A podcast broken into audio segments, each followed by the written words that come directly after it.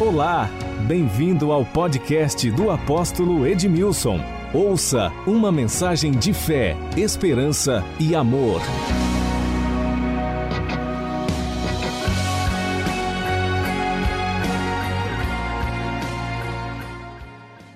Estava vendo algo do pastor Hernandes Dias Lopes, ele publicou algo assim: em relação ao teu passado, Deus tem perdão para você. Em relação ao teu futuro, Deus tem promessas para você. Olha que extraordinário. Em relação ao teu passado, Deus tem o quê? Perdão.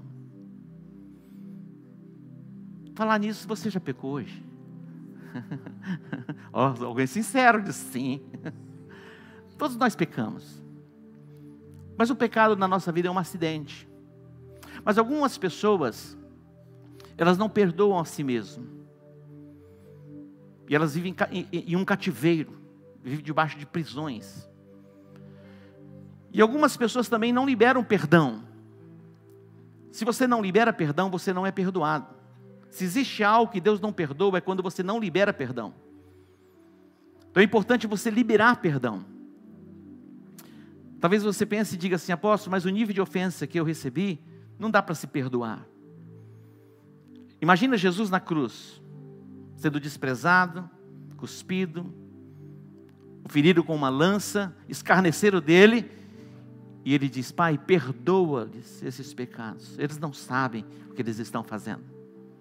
Alguém pode dizer assim, apóstolo, mas isso é Jesus, ele era o Deus encarnado, mas quando Jesus estava na terra, ele abriu mão dos atributos divinos, e ele viveu 100% como homem. Assim também Estevão, quando ele estava sendo apedrejado, imagina alguém sendo apedrejado, ele ora a Deus dizendo: Pai, perdoa, porque eles não sabem o que eles estão fazendo. Então, em relação ao seu passado, Deus tem perdão para você. Em relação ao seu futuro, Deus tem promessas para você. Se aproprie disso. Isso não é maravilhoso? Todos nós pecamos. E algumas vezes nós pecamos e nós não nos achamos dignos de nos achegarmos ao trono da graça. Estávamos ministrando esta canção a respeito do sangue de Jesus. Teu sangue é tudo. Porque ele foi derramado por nós para perdoar os nossos pecados. Vamos orar, estou aqui arrepiado. Eu quero orar pedindo perdão. E eu quero que você também peça perdão se porventura, por um acidente você pecou, a Bíblia diz: se nós confessarmos os nossos pecados, o nosso Deus ele é poderoso para perdoar os pecados e nos purificar de toda injustiça. Olha o que está dizendo. Se nós confessarmos os nossos pecados, Deus ele é poderoso para perdoar os pecados e nos purificar de toda injustiça. O que, que é uma injustiça? Uma injustiça é você ter direito a viver algo que você não está vivendo. Injustiça é você não viver o que Jesus conquistou para você na cruz do Calvário.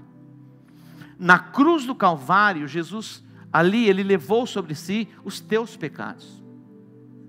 Na cruz do Calvário, Jesus levou as nossas maldições, estava sobre ele.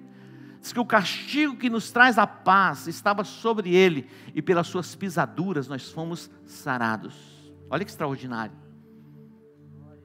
Olha a obra da redenção como foi perfeita. Então, injustiça é você não desfrutar daquilo que Jesus conquistou. Quando Jesus na cruz, as suas últimas palavras, ele falou algumas palavras, e a última palavra, ele diz: Está consumado. Ele entregou o seu espírito. E ele morreu. A obra da redenção foi consumada, o preço foi pago, para que você desfrute de plena liberdade em Cristo Jesus.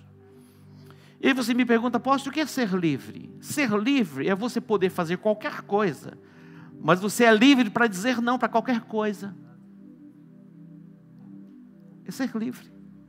Alguém diz assim: vocês podem fumar, vocês podem beber? Nós podemos beber, nós podemos fumar, mas nós somos livres para dizer: eu não vou fumar, eu não vou beber. Mas você é livre para fumar uma maconhazinha, para fumar uma cocaína. Todo mundo é livre. Mas na verdade, o livre é aquele que diz não. Esse é o livre, porque ele não é escravo. E a Bíblia diz: se o filho vos libertar, verdadeiramente sereis livres. Paulo diz assim: olha, todas as coisas me são lícitas, mas nem todas as coisas me convêm. Eu não vou deixar me dominar por nada disso, porque eu sou livre. Eu sou livre, Deus me libertou, eu sou livre do cativeiro da pornografia. Eu sou livre da angústia, do medo. A liberdade em Cristo Jesus. Em relação ao teu passado, tem perdão. Não importa o quão profundo você tenha ido na vida de pecado, tem perdão para você. E temos promessas maravilhosas da parte de Deus para o nosso futuro. Então, curve a sua cabeça, vamos orar. Eu quero orar, colocando a minha vida e colocando também a sua vida diante do Senhor. Pai Santo, te louvamos e te bendizemos pelo teu cuidado e pelo teu amor. Te louvamos, ó Deus, pela graça que foi revelada a nós através de Jesus Cristo, que é o favor imerecido. Eu trago à memória o que Jeremias trouxe. Eu quero trazer à memória aquilo que me dá esperança. E o que me dá esperança é que as misericórdias do Senhor, elas não têm fim, elas se renovam a cada manhã. Pai Santo, perdoa os nossos pecados. Perdoa, Pai, as nossas dívidas. Invocamos o sangue de Jesus sobre a nossa mente, sobre a minha mente. Eu invoco o sangue de Jesus sobre a mente dos meus irmãos. Que a nossa mente seja purificada. E que os grilhões e as cadeias das trevas sejam quebradas e que o teu nome seja exaltado e glorificado através das nossas vidas. Pai, glorifica o teu nome, exalta o teu nome, e eu oro no nome de Jesus. Amém. Glória a Deus. Você já ouviu falar de axiomas? São máximas. E eu gosto de axiomas. Eu disse para a Rebeca: Rebeca, extrai de provérbios alguns axiomas, algumas palavras que são máximas. Extrai, porque ela escreveu algo sobre provérbios, ela compilou e fez um livro extraordinário sobre provérbios. E eu disse, copila alguma coisa nesse sentido. São máximas. Eu vi algo interessante também. E essas coisas interessantes chamam a minha atenção e muitas vezes eu memorizo. E alguém disse assim: do nada Deus cria do nada, Deus cria. E do pouco, Ele multiplica. Amém? Olha que extraordinário. Do nada, Deus cria. No princípio, criou Deus os céus e a terra. Pela fé, nós entendemos que os mundos foram criados pela palavra de Deus, de modo que aquilo que se tornou visível veio do invisível. Preste atenção. A última palavra sobre a sua vida, quem tem é Jesus, não é o homem. A última palavra, quem tem sobre as nossas vidas, é o nosso Deus. Eu gosto dessa declaração profética dizendo: Eu não morrerei, eu viverei e contarei os feitos do Senhor. Eu estive com uma senhora testemunhando, ela era da Donep, é uma associação de homens de negócios. Por falar em homens de negócios, você viu a chamada para o global business. E eu falei a respeito de homens de negócios, mas temos mulheres de negócios. Vamos dar um aplauso, Senhor, pela vida das mulheres. Algumas mulheres já estavam assim incomodadas, é só para homem. Não, nós temos mulheres extraordinárias, mulheres de negócios, diretoras, CEOs e outras coisas mais. É nós, Queiroz. É verdade. E que Deus encha vocês de sabedoria e de graça. Sejam mulheres, femininas, sensíveis. É isso aí. Vamos dar um aplauso ao pelo menos das mulheres? Olha só, interessante esse negócio de mulher. Falou, já vai começar, né, apóstolo? Deus estabeleceu no jardim do Éden uma liderança, Adão. E Deus falou para Adão para que ele não comesse do fruto. Deus falou para quem? Para Adão. A serpente veio para Eva e disse: E aí? Vai comer ou não vai? Mas Deus não tinha falado com Eva, Deus falou com Adão. E quando você entra no Novo Testamento, fala a respeito do pecado de Adão, não fala a respeito do pecado de Eva. Adão ouviu o conselho da mulher. Quando você vem para Sara, Abraão não tinha filhos, Sara deu um conselho para ele, diz: "Olha, tem um relacionamento com Agar". E foi um problema. Mas Jesus veio para mudar a história da mulher. Abriu-se um portal. Porque a primeira missionária não foi um apóstolo, foi uma mulher. E eu vou falar um pouquinho a respeito disso hoje, que está no Evangelho de Lucas, no capítulo 24. No Evangelho de Lucas, no capítulo 24, fala a respeito da ressurreição de Jesus. Jesus ele morreu, era sexta-feira, ele foi sepultado, José de Arimateia tomou o corpo de Jesus, ele foi a Pilatos, que era o governador, e pediu o corpo de Jesus. Ele não concordava com os outros que fizeram aquilo com Jesus. E ele vai a Pilatos e diz: Olha, entrega para mim o corpo de Jesus. E ele tirou o corpo e ele levou e colocou no sepulcro, que nunca tinha sido usado. E envolveu o corpo de Jesus com lençóis e a Bíblia diz que algumas mulheres que vieram da Galileia, dentre elas Maria Madalena, Joana, e outras mulheres ficaram olhando e observando onde José de Arimateia colocaria o corpo de Jesus. E elas viram o lugar. Mas era sexta-feira, no finalzinho da tarde, o sábado é o dia do descanso, é o Shabat, os judeus não têm atividade alguma, e essas mulheres então prepararam especiarias para colocar sobre o corpo de Jesus. E domingo pela manhã, bem cedinho, o sol raiando, essas mulheres foram ao sepulcro, o lugar onde José de Arimateia tinha colocado o corpo de Jesus. Para surpresa delas, Jesus não estava lá. elas ficaram perplexas, foram tomadas de temor. Mas de repente, dois anjos se manifestam e eles dizem: Por que, que vocês estão buscando dentre os mortos aquele que vive? Aí eles vão dizer a elas o seguinte: Lembrai-vos do que ele vos disse estando ainda convosco na Galileia. E aqui é a palavra-chave. Lembrai-vos do que ele vos disse. Por que, que elas estavam aterrorizadas, amedrontadas, perplexas? Porque elas não conseguiam lembrar daquilo que Jesus havia dito.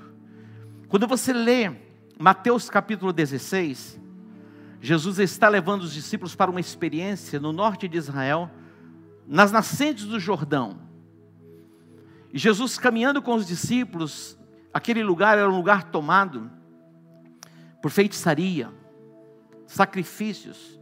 E até hoje, quando nós vamos a Israel, que nós vamos neste lugar onde Jesus estava levando os discípulos, nós vamos encontrar ali nichos que foram construídos há muitas divindades, dentre eles um altar construído a Zeus, debaixo da influência grega. E ali eles sacrificavam a esses deuses e a essas divindades. E Jesus está levando os discípulos para esta região e Jesus faz uma pergunta a eles: Quem dizem os homens ser o filho do homem? E eles dão a resposta. Uns dizem ser Elias, outros Jeremias ou um dos profetas. E Jesus pergunta a eles: Mas eu quero saber de vocês. Vocês que caminham comigo, nós não sabemos há quanto tempo eles estavam caminhando com Jesus. O ministério de Jesus durou aproximadamente três anos, três anos e meio. Jesus entrou em evidência e o Espírito Santo veio sobre ele quando ele foi batizado por João Batista. Ele tinha por volta de 30 anos de idade. Chegando aos 30 anos, e ele foi crucificado com 33 anos. Jesus caminhando com os discípulos nesse discipulado intenso, ele pergunta aos discípulos: Quem dizem os homens ser o filho do homem? Então eles dão muitas respostas, porque eles viam Jesus de vários prismas, o povo. Mas Jesus pergunta: Eu quero saber de vocês, que estão caminhando comigo há tanto tempo. Quem eu sou para vocês? Aí Pedro diz: Tu és o Cristo, o Filho do Deus vivo. Jesus disse: Não foi carne nem sangue, você recebeu revelação. É a palavra rema, é o entendimento aberto. Tu és o Cristo. E ele vai revelar quem é Pedro. Diz: Tu és Pedro, uma pequena pedra. Jesus vai dizer: Sobre esta pedra, que é o próprio Jesus, eu edificarei a minha igreja. E as portas do inferno não prevalecerão contra a igreja. Diz, as portas do inferno não prevalecerão contra a igreja em todos os tempos, em todas as épocas, a igreja sempre foi perseguida. E quanto mais persegue, mais ela cresce. Quanto mais persegue a igreja, mais a igreja cresce. Aí Jesus vai dizer assim: Olha, agora convém que subamos a Jerusalém, porque o filho do homem será entregue na mão de homens pecadores. Mas prestem atenção, Jesus está dizendo, ainda na Galileia eu vou morrer, mas ao terceiro dia eu vou ressuscitar dentre os mortos. Agora estavam estas mulheres aqui nesse texto de Lucas capítulo 24, perplexas,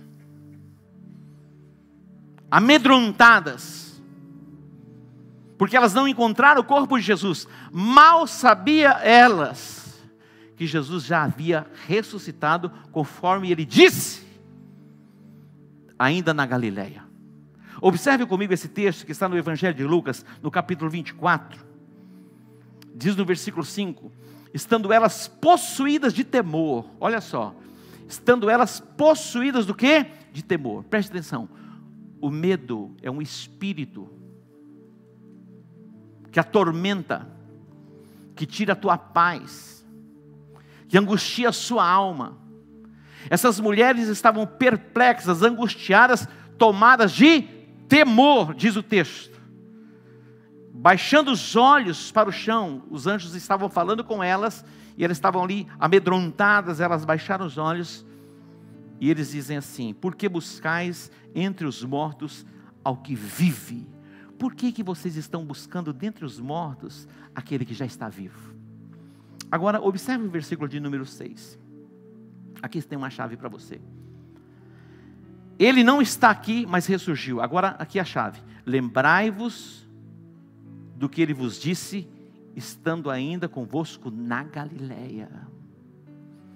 Interessante porque, em momentos de guerras, em momentos de, de lutas, muitas vezes vem lapsos na nossa memória. Quando você é surpreendido por algo, você é tomado pelo temor e você não enxerga mais nada.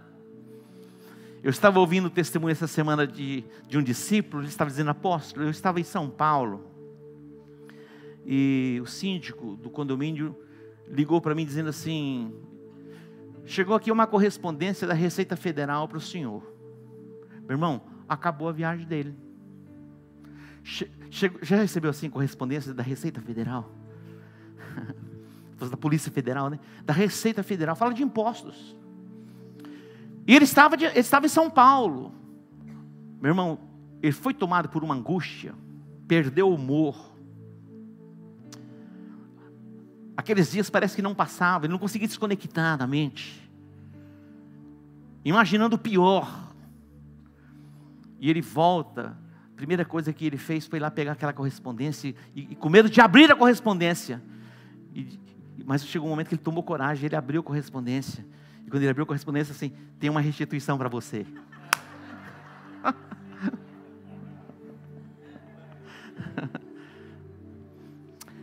Ó, oh, Talvez essa correspondência, que é uma carta que foi enviada para você, está fechada. E você está com medo de abrir. Mas tem promessas para você aqui. Ele diz assim: quando ele viu aquilo, ele deu um grito, levantou assim, bateu no vidro de azeite, estava assim, e o vidro caiu e, e, veio sobre os olhos dele. Os olhos dele foram ungidos. Ele falou: Deus tem um, queria falar comigo. Imagina um negócio desse. E muitas vezes nós estamos assim. Lembrai-vos do que ele vos disse, estando ainda convosco na Galileia. Lembrai-vos do que ele vos disse, estando convosco ainda na Galileia. O que Jesus disse? Eu vou morrer. É necessário que o filho do homem seja crucificado. Foi para isso que eu vim. Algumas pessoas têm a concepção equivocada dizendo: os judeus mataram Jesus, os romanos mataram Jesus. Não, ninguém tinha poder para matar Jesus. A Bíblia diz que ele deu-se a si mesmo. Muitas vezes tentaram matar Jesus. Tem um monte em Israel chamado Monte do Precipício. É impressionante a altura. Jesus foi naquele monte. E as pessoas estavam ali como que fizeram um motim para matá-lo. De repente ele desapareceu. Ninguém tinha poder para tocar nele. Mas ele deu a sua própria vida por nós. A palavra-chave para você nesta noite é lembrai-vos do que ele vos disse. Às vezes perdemos a memória. O profeta Isaías, ele escreve, diz, procura lembrar-me, entremos juntos em juízo, apresenta as tuas razões para que te possas justificar. Procura lembrar-me, entremos juntos em juízo, apresenta as tuas razões para que te possas justificar.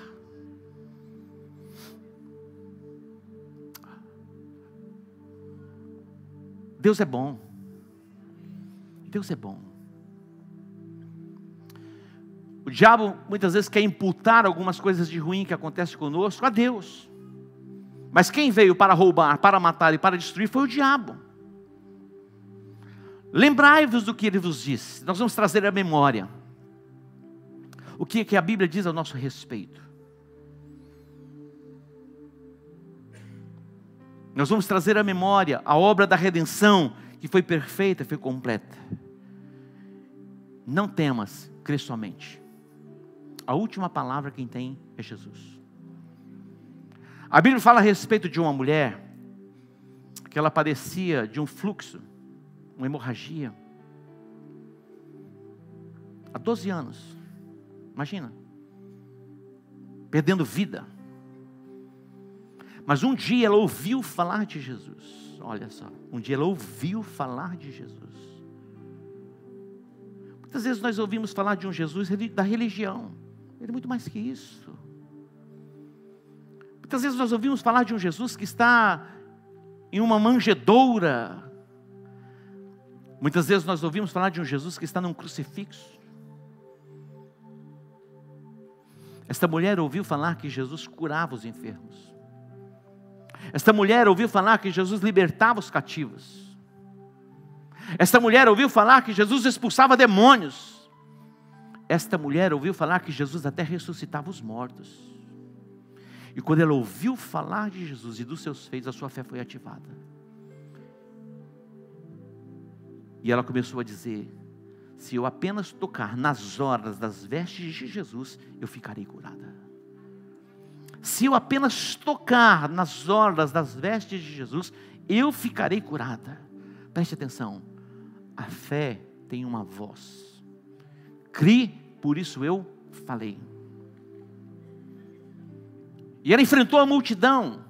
Uma mulher na sua condição não podia entrar no meio das pessoas, muito menos tocar nas pessoas, e muito menos tocar ainda em um sacerdote. Mas ela ousou fazer a sua declaração de fé, romper com todo preconceito religioso e tocar em Jesus. Instantaneamente ela foi curada instantaneamente. Interessante porque nesse contexto tinha um homem chamado Jairo, ele era um dos principais da sinagoga, uma autoridade, um mestre em Israel. Ele também ouviu falar de Jesus, ele sabia quem era Jesus, mas estava, estava tão comprometido com o sistema religioso, que o sistema religioso não permitia que ele fosse a Jesus, não permitia. Interessante, o sistema religioso muitas vezes nos impede até de falarmos com Jesus, nos relacionarmos com as pessoas. Mas Jairo, sendo um, uma autoridade em Israel, não podendo falar com Jesus, ele falou: Eu não posso assim para que as pessoas vejam, então vou à noite. Vem da penumbra e foi lá falar com Jesus. E diz: Mestre, eu sei que ninguém pode fazer os sinais que tu fazes se não for alguém que veio de Deus. Ninguém pode fazer. Mas é interessante porque esse Jairo, Diz que ele tinha uma filha, que estava enferma. O Nicodemos, o outro, né? Falando do Jairo, outro que é o nome da pessoa. Nicodemos. Jesus disse a ele. É Jairo ou Nicodemos? Não, se você não nascer de novo, foi por Nicodemos. Ah, sim. É, Nicodemos. Sim. Sim, a filha foi Jairo. Tá certo, eu estou misturando, né? Volta para a terra. Estou um pouquinho além. o Jairo, de repente, ele é interrompido, porque vem uma notícia dizendo: Olha, não incomodes mais o mestre, porque a tua filha morreu. Olha o que ele ouviu. Não incomodes mais o mestre, porque a tua filha está morta. Jesus disse: Jairo, Jesus ouviu: Jairo, não temas, crê somente. Quem tem a última palavra é Jesus.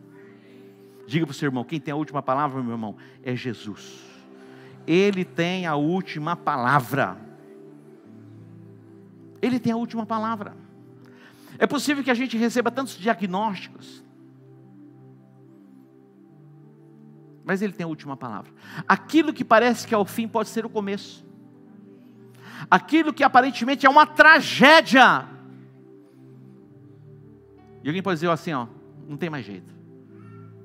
Mas o Deus que nós servimos, Ele é capaz, Ele é poderoso.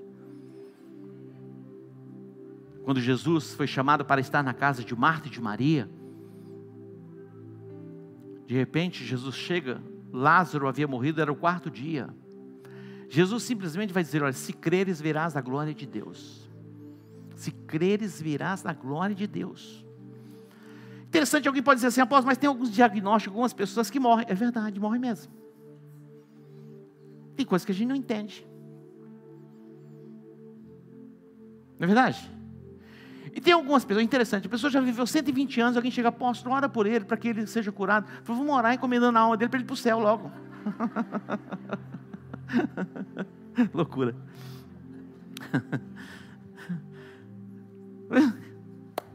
Imagina. Eu sei que tem um momento da dor, da separação. Mas quando a pessoa dá um passo e atravessa o rio, meu irmão, não volta mais. Porque quando ele contempla o céu, diz para lá: Eu não volto. Se bem que esta terra é um lugar extraordinário para se viver. Tem, existem lugares lindos e maravilhosos, e o melhor deles é viver diante do Mestre, diante de Jesus. Esse é o melhor lugar. Mas quando chega o nosso tempo, interessante porque a gente precisa entender essas coisas. Mas sempre nós vamos orar por fé e com fé para ser curado. Mas existem algumas situações, não é verdade? Que o propósito de Deus é que vá. Mas enquanto Deus tem propósito para nós aqui, a gente vai permanecer. A minha oração hoje é para que você seja curado, sarado, transformado, cheio do Espírito Santo. Jeremias, ele viu o caos, as desolações, um campo de impossibilidade os muros da cidade, muros fala de proteção, não tinha mais proteção. As portas foram queimadas. O povo foi escravizado e ele só chorava. A Bíblia diz que a sua alma se tornou como que absinto, uma losna, água amargo. Mas de repente, ele recorda de algo. Eu quero trazer a memória, ele diz, o que me dá esperança. Eu quero trazer à memória o que me dá esperança. E o que me dá esperança é que as misericórdias do Senhor, elas não têm fim e elas se renovam a cada manhã. As misericórdias do Senhor não têm fim. Já vamos indo para o fechamento. Lembrai-vos do que ele vos disse, estando convosco ainda, onde? Na Galileia. Lembrai-vos do que ele vos disse. Eu quero trazer à sua memória algo poderoso. Jesus sai de Jerusalém e vai para uma aldeia chamada Betânia. E eles passam por um lugar e tinha uma figueira. E Jesus teve fome. Ele foi à figueira, cheio de flor, folhas, e ele buscou alguns frutos, e ele não encontrou fruto algum. E Jesus liberou uma palavra, ele disse assim: Jamais alguém coma fruto de ti. E eles entraram na aldeia. No outro dia, quando eles saíram, eles passaram pelo mesmo lugar. E a Bíblia diz que os discípulos ouviram o que Jesus disse. Os discípulos ouviram. Tudo o que Jesus fez, ele fez de uma forma pedagógica, para ensinar alguma coisa. As palavras de Jesus, o olhar de Jesus. Existem alguns filmes que a gente assiste que alguém que alguns atores que representam Jesus que é impressionante. Tem alguns algumas cenas assim, você fala, é, eu acho que é Jesus mesmo. Não tem um negócio assim? Consegue captar aquela essência? Porque tudo que Jesus fez, a forma que ele olhava as coisas, que ele via as coisas, e que ele falava, que ele queria construir algo no coração dos discípulos. Então, quando Jesus passou pela figueira e disse assim: Jamais alguém coma fruto de ti.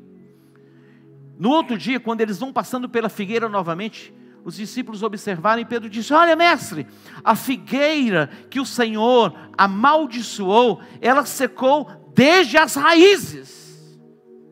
Aí Jesus falou: Agora eu vou ensinar vocês. Prestem atenção. E diz: Tende fé em Deus, tende a fé do tipo de Deus. Se alguém disser, preste atenção nisso. Se alguém disser ao monte, ergue-te e lança-te ao mar, não duvidando, mas crendo, assim será. Eu quero trazer isso à sua memória. Lembrai-vos do que ele vos disse. E o que Jesus disse: Se alguém disser ao monte, ergue-te e lança-te ao mar, não duvidando, mas crendo, o que vai acontecer? Assim será. Então, tudo o que você disser, assim será. Nomeie, declare e tome posse. Nomeie, declare e tome posse. Quando nós olhamos para o livro de Deuteronômio, no capítulo 28, diz que nós somos abençoados na cidade e nós somos abençoados no campo. Bendito é o fruto do teu ventre e o fruto dos teus animais. Você vai estar por cima e não por baixo. E olha que promessa extraordinária. Lembrai-vos do que ele vos disse: vocês vão emprestar a muita gente e não vão tomar emprestado. Chegou a hora. Chegou a hora. Meu irmão, eu estava na Coreia do Sul. Vocês têm mais alguns minutinhos? Eu fiquei três semanas, quatro semanas sem pregar na quarta-feira mais cinco minutos. Eu estava na Coreia do Sul, na montanha de oração. É como o nosso centro de treinamento, o toque. Lógico, as edificações, as construções são bem mais maiores. Existe uma reserva assim, eu estava debaixo daquela reserva de, de, de pinheiros, sozinho, no banco sentado. E Deus falou comigo: defina o que você quer, senão você não tem. E eu nomeei, eu escrevi. Esse prédio nós pagávamos aluguel. Falou, quero comprar esse prédio. Eu quero a minha casa própria. Escrevi lá. Eu usava o meu limite do cheque especial. Na verdade, já fazia parte da minha vida aquele trem. Cheque especial é para você usar na emergência. Não é emergência o limite. Você me entendeu? O silêncio da morte.